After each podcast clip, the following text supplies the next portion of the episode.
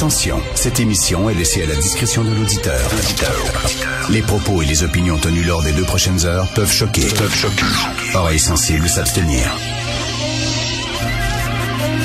Richard Martineau. Martineau. Un animateur pas comme les autres. Richard Martineau. Cube Radio. Bonjour, bienvenue à Cube Radio. Merci d'écouter Cube Radio. Je veux vous parler de ma soirée d'hier. Euh, tiens, euh, un petit sujet un peu léger avant de parler de sujets pas mal plus euh, sérieux et lourds. Je suis voir le dernier spectacle de Cathy Gauthier. C'était sa première hier à l'Olympia. Euh, ça faisait longtemps qu'elle n'était pas montée sur scène. Cathy, vous le savez, euh, elle a eu un, un accouchement difficile. Elle a fait une dépression post-partum. D'ailleurs, on en avait parlé pour la première fois lors de notre balado à Sophie et à moi, devine qui vient souper. On l'avait invité et c'est la première fois qu'elle en parlait euh, ouvertement. C'est un sujet assez tabou, hein, les dépressions euh, nerveuses que les filles font, certaines filles font après l'accouchement. Donc, elle parle de ça dans son show. Elle parle de son accouchement. Elle parle du congé de maternité. C'est hilarant. Vraiment, il y a une envolée de 10 minutes sur le congé de maternité qui est à se pisser dans les culottes. Elle parle de sa perte de la libido, sa perte de libido après son accouchement. C'est vraiment, ben, premièrement, c'est une performance physique que j'ai rarement vue sur scène. Elle a cinq pieds, une boule d'énergie, Cathy Gauthier. Elle court d'un bord à l'autre, elle crie, elle se met à quatre pattes, elle, elle imite la girafe qui est en train de boire de l'eau, elle fait la split. C'est hallucinant. Je sais pas comment elle fait. Elle a une énergie incroyable. C'est drôle, mais vraiment, et des observations tellement justes sur la vie de couple, sur l'accouchement, sur le fait d'avoir un enfant. Et ça se termine sur une envolée d'à peu près 15 minutes sur la fellation, qui est vraiment un morceau d'anthologie. Je vous le dis, là, les meilleurs jokes de pipe que j'ai jamais entendu de toute ma vie. Ça hurlait de rire. N'allez pas voir ça avec vos enfants. C'est 18 ans adultes. C'est très vulgaire. C'est très graphique. Elle parle de ses hémorroïdes post-accouchement, euh, de son vagin qui a déchiré, qui a dû être recousu. Euh, et écoutez, c'est vraiment de, de, de, ces séances de masturbation dans la douche. Euh, c'est tellement drôle. Et je, je, suis sorti de là avec en admiration devant cette fille-là qui a peur de rien, qui se met à nu, qui parle de sujets. Vous savez, maintenant, parler de cul, dire que ah, moi je baisse, puis ça. Non, mais elle a dit qu'elle baisse plus, ça étend plus. Ça fait très longtemps. Ça a, plus le goût de faire l'amour. Et elle parle de ça vraiment en toute transparence.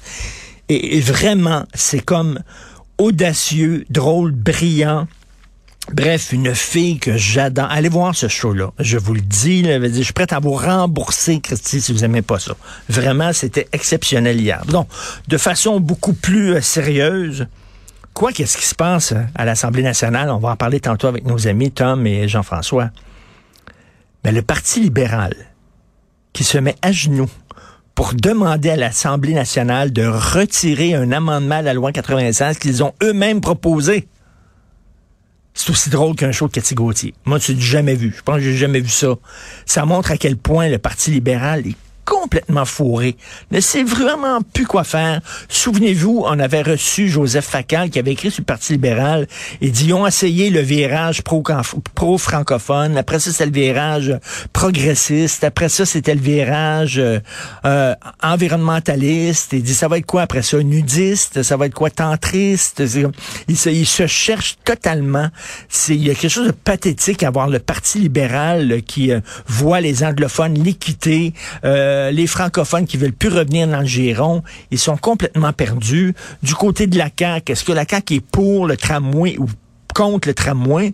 Là, euh, François Legault a tellement critiqué le tramway et s'est montré tellement réticent que finalement, il a apporté de l'eau au moulin euh, de euh, Éric Duhem qui fait maintenant sale comble euh, et qui ne cesse de monter. Bref, euh, c'est une joke aussi ce qui se passe à l'Assemblée nationale ces temps-ci. C'est le meilleur show en ville. Regardez ce qui se passe là-bas. Là. C'est quand même quelque chose. Un texte très intéressant dans le National Post. Euh, le Canada dit qu'il va aider l'Ukraine. L'Ukraine nous demande des missiles. Ça fait longtemps qu'il nous demande, vous avez des missiles, pouvez-vous s'il vous plaît nous les envoyer? On n'a pas énormément de missiles, hein. vous le savez, l'armée euh, canadienne n'est pas très fournie. On l'a, l'a pas suffisamment financé au cours des dernières années, mais on a 11 missiles. Et dans le National Post, bon, on s'est demandé, ben, est-ce qu'on va les envoyer, les maudits missiles? Et finalement, non, ça niaise. Alors, alors, ils ont demandé au gouvernement, coudon, qu'est-ce qui arrive avec ça? Aucune réponse de la part du gouvernement. Des gens qui ont parlé euh, au National Post en disant, ben, écoutez, c'est le red tape.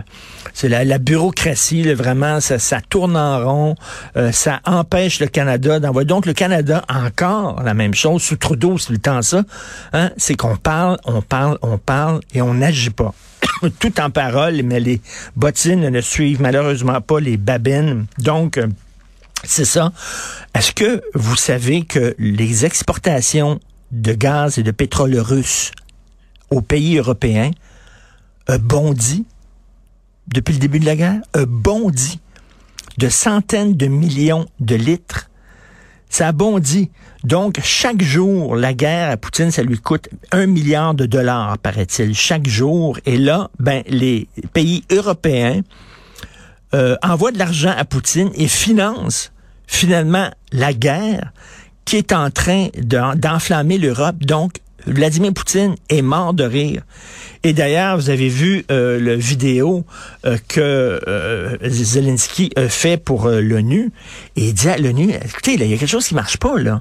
Le Conseil de sécurité de l'ONU doit prendre des mesures pour punir la Russie.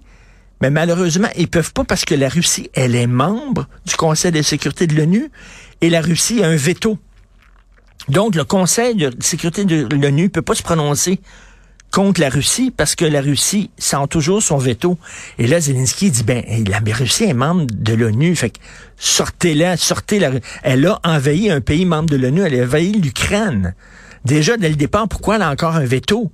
C'est un pays qui a envahi un pays qui, est, sortait là du Conseil de sécurité. Il doit avoir des, des rétaliations. Euh, des conséquences à ça. Mais là, non.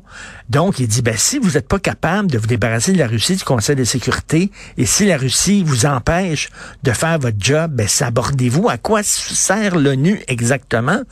Et c'est pas la première fois, hein, l'ONU, euh, l'Arabie saoudite, Christy, euh, dirigeait le comité de l'ONU des droits de l'homme l'Arabie saoudite, plein d'aberrations comme ça à l'ONU.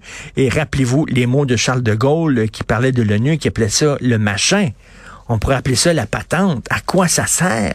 Plein de gens qui se réunissent, puis ça jase, puis ça mange des petits fours et tout ça, et ça ne sert à rien. Et Zelensky a dit, là, si vous n'êtes pas capable de régler ce problème-là et de prendre des décisions, ben Christy, sabordez-vous, et je crois qu'il a tout à fait raison.